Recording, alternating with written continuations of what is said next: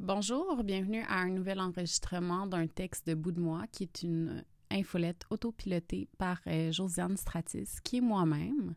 Aujourd'hui, je vous lis le texte Backlash qui a été publié le 18 septembre. Backlash. Je suis allée voir le nouveau film de Léa Clermont-Dion en date mardi soir. Je suis ce genre de personne-là et j'avais envie d'en parler. Premièrement, je dois disclose que je connais Léa depuis son premier documentaire en deux parties qu'elle avait fait il y a quelques années. Elle m'avait appelé pour me dire que ça jasait sans avoir vu le documentaire et qu'on lui disait qu'elle était trop belle pour parler d'acceptation de soi. J'ai vu les posts aussi et ça m'avait mise hors de moi. Elle fait partie des personnes que j'ai longtemps défendues en ligne parce que je n'aime pas quand une personne se fait rejeter son discours parce qu'elle ressemble à quelque chose que la société aime j'ai toujours trouvé ce double standard-là du féminisme un peu nono. Genre solidarité, sauf si la fille est plus belle que nous. Anyway. Mon boy a acheté les billets, nous sommes allés voir le film. C'était à la fois une très belle date et un combat, un combat intérieur d'aller voir ça. Parce que bon, si j'ai besoin de faire, je sais pas si j'ai besoin de faire un dessin, mais du harcèlement en ligne, j'en ai vécu et je parle pas de mon cancel, je parle de avant. Backlash le film. Avant d'aller dans ce que ça m'a apporté comme réflexion, un, peu du film. Backlash suit quelques femmes qui ont vécu du harcèlement de différentes façons. Il y a une étudiante prof de Montréal en sciences de l'éducation, une parlementaire italienne, une créatrice de contenu française et une femme noire aux États-Unis qui est représentante parlementaire. Le film sert à montrer que le cyber, euh, ce que le cyberharcèlement fait. C'est très bien fait, c'est stressant.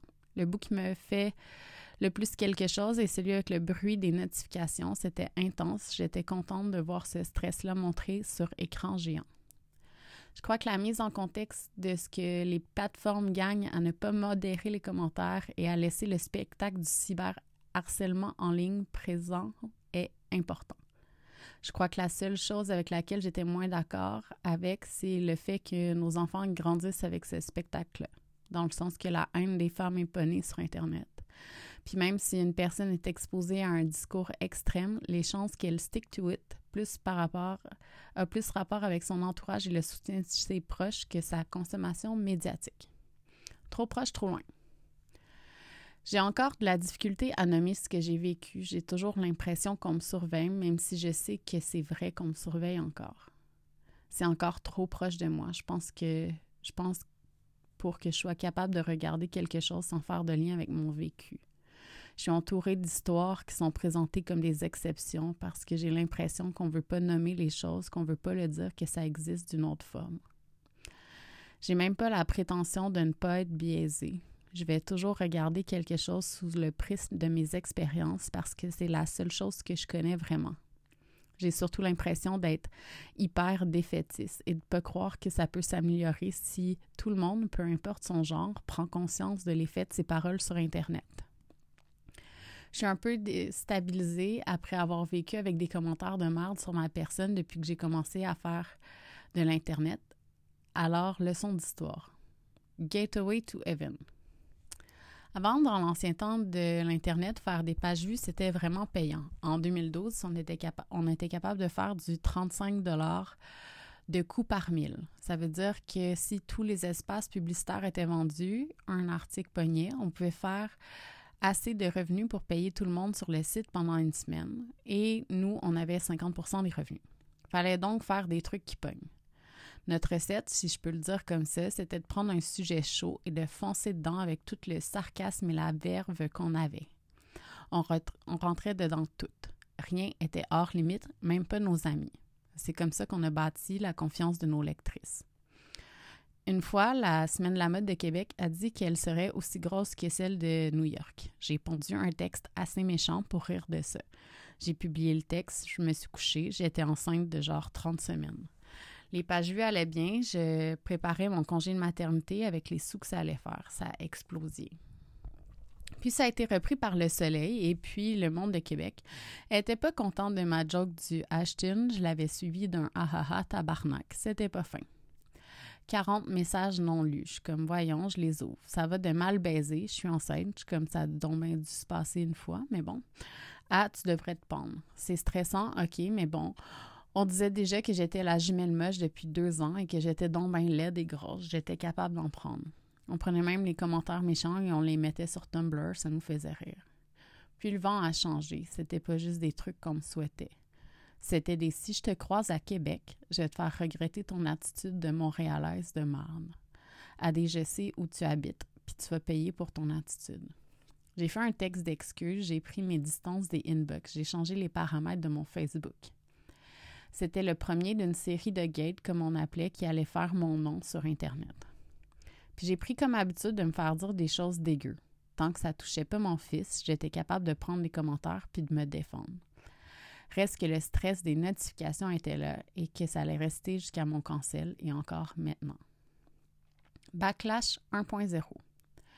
Il y a un livre vraiment intéressant écrit par euh, Suzanne Faludi, qui est une, euh, qui est une intellectuelle euh, américaine nommée Backlash, qui a été publié pour parler de la période post-libération des années 70 et l'époque de Reagan, qui a amené son lot de problèmes sociaux.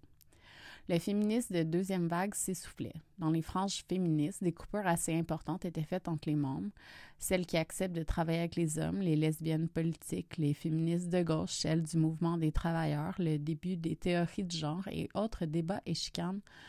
Les autres débats et sur le travail du sexe, sur la beauté, sur l'agentivité, sur les violences sexuelles.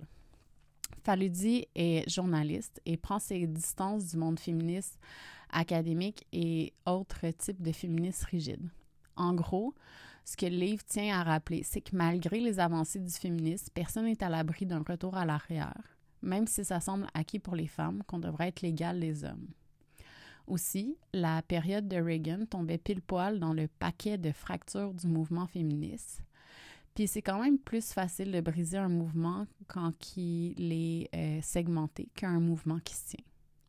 Ici, c'est Polytechnique qui a mis un stop à la deuxième vague. Disons que c'était assez dangereux de prendre de la place. Personne ne voulait le faire. Men Who Hate Women.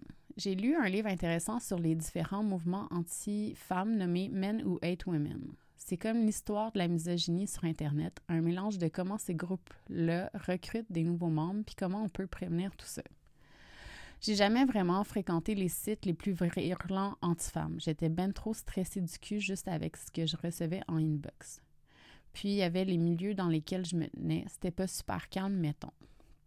Si ça vous intéresse et que ça vous stresse pas, euh, il y a le documentaire Quanon Into the Storm qui est disponible sur Crave qui parle de comment ces groupes-là ont profité de moments clés comme le Gamergate le mouvement des incels, Elliot Rogers, pour développer des plateformes et des mouvements hors du regard de la masse pour partager des idées assez violentes.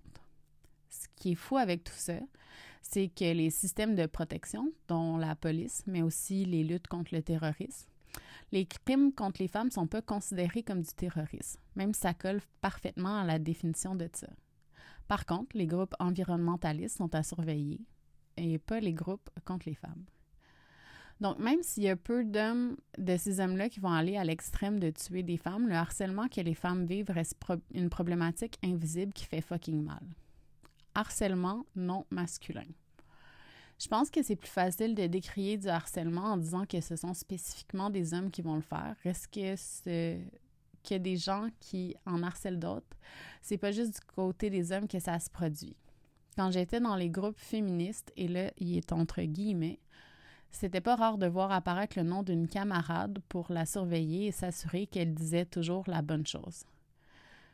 Quand j'avais une quarantaine d'inbox de femmes qui me disaient que d'utiliser le mot guys sur mon Facebook pour faire des appels à tous, c'était violent, je savais bien qu'il y avait d'autres groupes dans lesquels on me surveillait. Puis je pensais que c'était normal. J'ai moi-même participé à décrier fortement des comportements de femmes parce qu'on me disait que si je le faisais, faisais pas. C'était comme si j'étais une participante silencieuse et que je cautionnais les comportements d'une autre personne. Je pense donc pas que le problème appartient seulement à des franges de la droite, même si c'est beaucoup plus facile de pointer du doigt ces groupes-là parce que c'est beaucoup plus facile de prendre de la distance avec le tout. Puis pas se dire qu'on n'est pas puis de se dire qu'on n'est pas comme ça. Sauf qu'on est si différent à gauche. Avec la cancel culture, certainement pas en plus qu'elle donne des munitions à la droite pour encore plus fesser dans le tas. Je nie donc pas que ça existe le harcèlement des hommes envers les femmes. Je me demande juste si on n'efface pas une réalité quand on présente juste le harcèlement des hommes sans montrer que certaines personnes peuvent le faire peu importe leur genre. Mais peut-être que la prochaine fois que vous voyez une campagne pour effacer une personne, vous allez vous demander si vous participez à tout ça vous aussi ou pas. À la limite, c'est pas mes affaires. Alors voilà, c'est euh, ce qui conclut la lecture du texte de Backlash. Euh, merci beaucoup pour votre écoute et à la prochaine. Bye bye.